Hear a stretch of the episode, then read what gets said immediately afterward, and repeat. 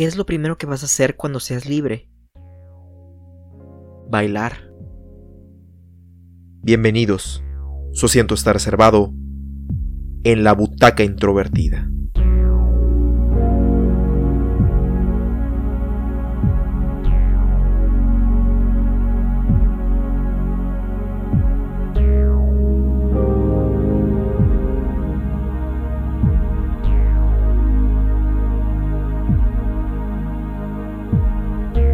Jojo Rabbit es un filme estrenado en 2019, escrito y dirigido por Taika Waititi, basado en el libro Caging Skies, escrito por Christine Leonen. Estelarizado por Roman Griffin Davis, Thomasin Mackenzie, Scarlett Johansson y Taika Waititi, cuenta la historia de Johannes Jojo Bessler, un niño de 10 años, emocionado por el prospecto de pasar sus días en el campamento de verano, aprendiendo todo lo necesario para ser como su héroe e ídolo, Adolf Hitler. La comedia es uno de los géneros más complicados de escribir, ya que aquello que le risa a algunos no necesariamente resulta gracioso para otros. Si a esto le sumamos que la obra en cuestión trata de inyectarle un toque satírico a los eventos que se van a relatar, esto complica más aún la labor del escritor por transmitir el mensaje que quiere comunicar al lector o espectador. Aunque comedia y sátira pudieran parecer términos similares, que es posible utilizarlos de forma indistinta, en realidad tienen diferentes propósitos. La comedia tiene la intención de divertir a la audiencia mediante una serie de hechos graciosos que siempre culminan en una situación satisfactoria para los involucrados. Incluso en la antigüedad, se le llamaba comedia a cualquier libro u obra de teatro que tenía un final feliz. Por su parte, la sátira es utilizada para exponer o criticar los comportamientos de un individuo o a la sociedad en general, mediante el humor, ironía, exageración o incluso llegando a los extremos del ridículo, con la intención de impulsar un cambio en las personas al criticar sus fallas y debilidades. Este recurso puede ser muy efectivo para iniciar una conversación entre las personas sobre temas complicados como la política, la guerra, las diferencias de clases, el racismo, entre otros, debido a que hace el mensaje más digerible para la audiencia gracias a los recursos mencionados anteriormente. Sin embargo, hacer más suave un tema complicado puede tener el efecto de comunicar un mensaje opuesto al que buscamos y en su lugar servir como una plataforma para presentar los puntos básicos de una ideología peligrosa, ya que el primer contacto fue disfrutable y divertido, o la manera en que se presentó la figura a la que se quiso satirizar resultó atractiva e incluso hasta aspiracional para las personas. Dada esta posibilidad, y tomando en cuenta el clima social y político actual, algunas personas temieron que esto fuera el caso de la cinta Jojo Rabbit, cuyo tráiler presentaba una versión cómica y hasta simpática de uno de los mayores monstruos en la historia de la humanidad.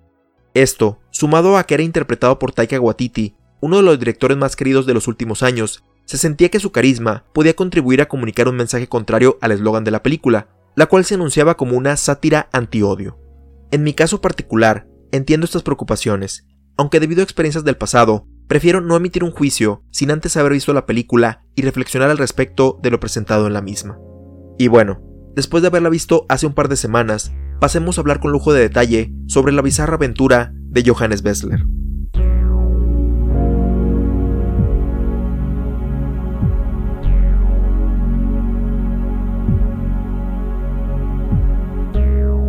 Una de las necesidades que tenemos los seres humanos es el sentirnos que pertenecemos a un grupo social o institución como parte de nuestro camino para encontrarle sentido a la vida, ya que esta afiliación nos ayuda a establecer nuestros gustos, valores, brújula moral y en general las reglas por las cuales estará regida nuestra vida.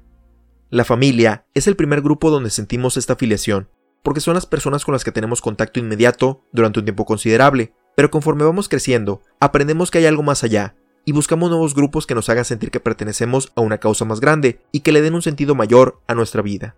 Esta ansiedad por encontrar una afiliación significativa es más común entre los infantes y las personas jóvenes, en parte por el sentirse literal y figurativamente pequeñas en comparación a los adultos, o también por otros factores, como problemas dentro del hogar, así como sentirse decepcionados por grupos a los que se les fuerza a entrar, tales como la escuela, deportes o la religión que practican los padres. Quererse afiliar a algo más grande también puede darse gracias a la admiración que le tenemos a algún familiar, amistad o celebridad a la que admiramos, y en nuestro afán de ser como ellos, empezamos a compartir sus gustos e ideologías.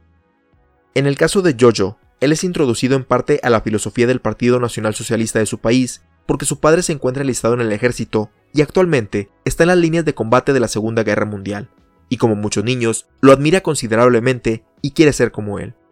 Pero es precisamente esta ausencia en casa y la situación precaria que vivió Alemania en esta época que hizo tan atractivo para Jojo el enlistarse en los campamentos de la juventud de Hitler, ya que le ofrecían convertirse en un guerrero y un héroe para su país a pesar de su corta edad.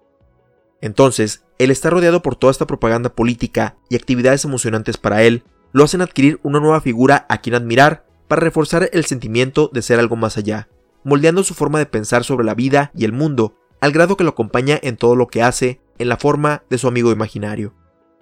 Aunque el afiliarnos a un grupo no es algo malo por sí mismo, sí puede llegar a convertirse en un aspecto dañino, cuando la ideología de este proclama odio hacia otros, que en el caso de Jojo Rabbit estamos hablando de dos de las más nocivas que existen. El fascismo se caracteriza por ponerse a la democracia en un país en favor del mandato autoritario que impone una ideología por encima de las demás. Está en contra de que exista un abanico de variedad de algún aspecto en particular, ya sean perspectivas políticas, culturas e incluso, como fue en el caso de Alemania en los 30s y los 40s, de razas. Por su parte, el jingoísmo consiste en pensar que la nación a la que uno pertenece es superior a las demás, lo cual es suficiente justificación para iniciar un ataque directo en su contra, con la intención de en parte defender el territorio y en parte conquistarlos para educarlos en la cultura propia. Para seguir cultivando esta ideología, aquellos que la comparten hacen todo lo posible porque los miembros no tengan acceso a medios que hablen sobre otras formas de pensar, como vemos en la cinta, con la quema de libros y el esparcir rumores exagerados del enemigo en cuestión, como era el caso de las creencias que tenían sobre los judíos. También ejercen la presión del grupo para forzar al resto a alinearse con esta filosofía, como cuando a Jojo lo intentan obligar a matar un conejo para mostrar su hombría, y si tiene el carácter para luchar por su país. En esa escena, probablemente no era el único incómodo con la situación, pero al ver que las personas a cargo lo hacían y ridiculizan al pequeño, se unieron en esa burla para no ser parte de ella.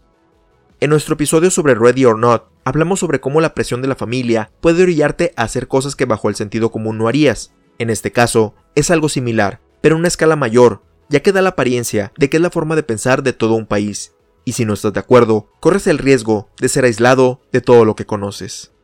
Te dicen que solo existe una forma de ser, alemán, ario, nazi, heterosexual, y no tener ninguna deformidad o imposibilidad física. Si no entras en ninguna de esas categorías, no puede ser considerado ni tratado como ser humano.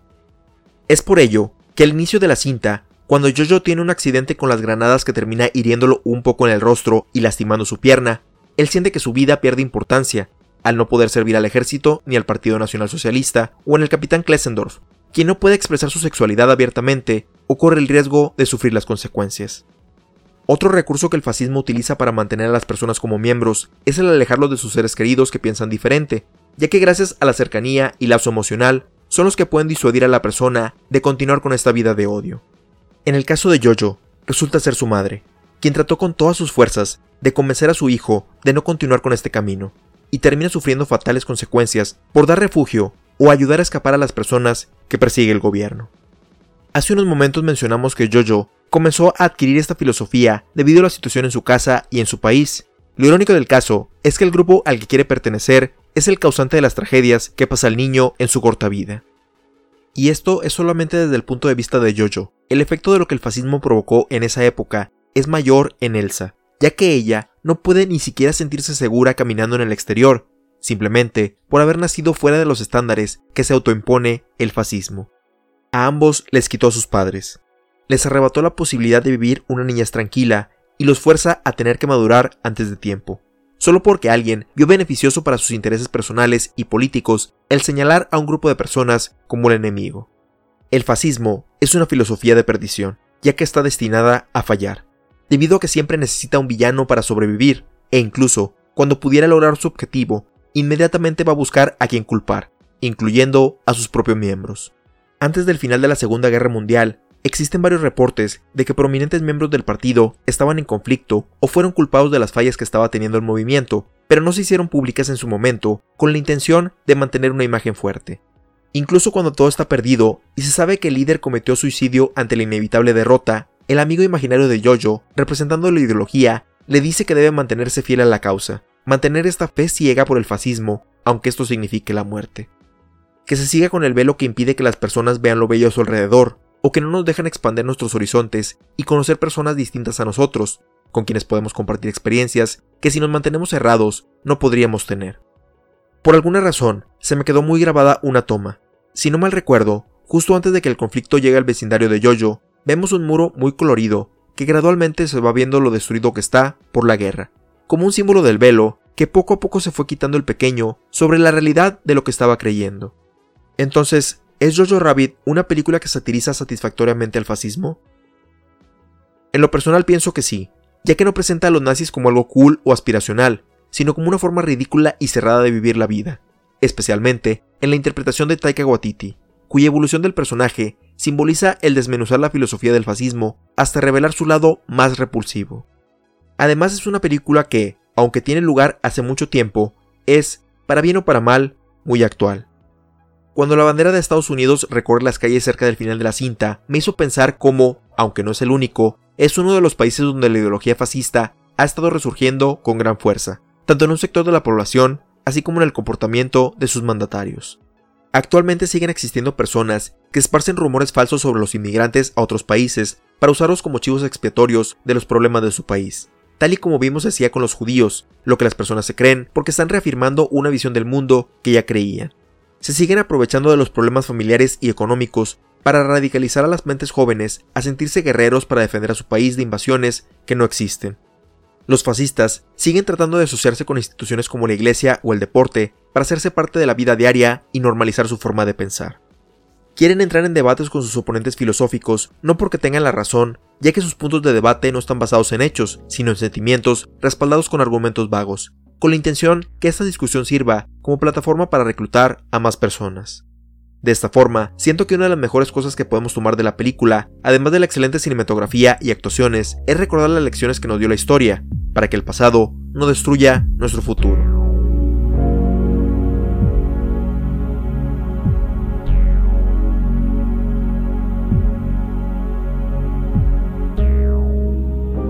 Te recordamos que puedes compartirnos tus opiniones, ideas, sugerencias y o comentarios sobre Jojo Rabbit o cualquiera de nuestros episodios anteriores al correo contacto Puedes escuchar todos los episodios en butacaintrovertida.com, Spotify, Apple Podcasts, Google Podcasts, Stitcher, Tuning, entre otros, así como tener notificaciones de cuando se publican suscribiéndote a nuestro RSS o en las redes sociales oficiales facebook.com diagonal introvertida e instagram.com diagonal introvertida. Si quieres ayudar a impulsar este podcast, déjanos una reseña positiva en Apple Podcast y compártelo con tus amigos en redes sociales. Hemos llegado al final de este episodio. Te esperamos en la próxima función, donde ya tienes tu asiento reservado en la butaca introvertida.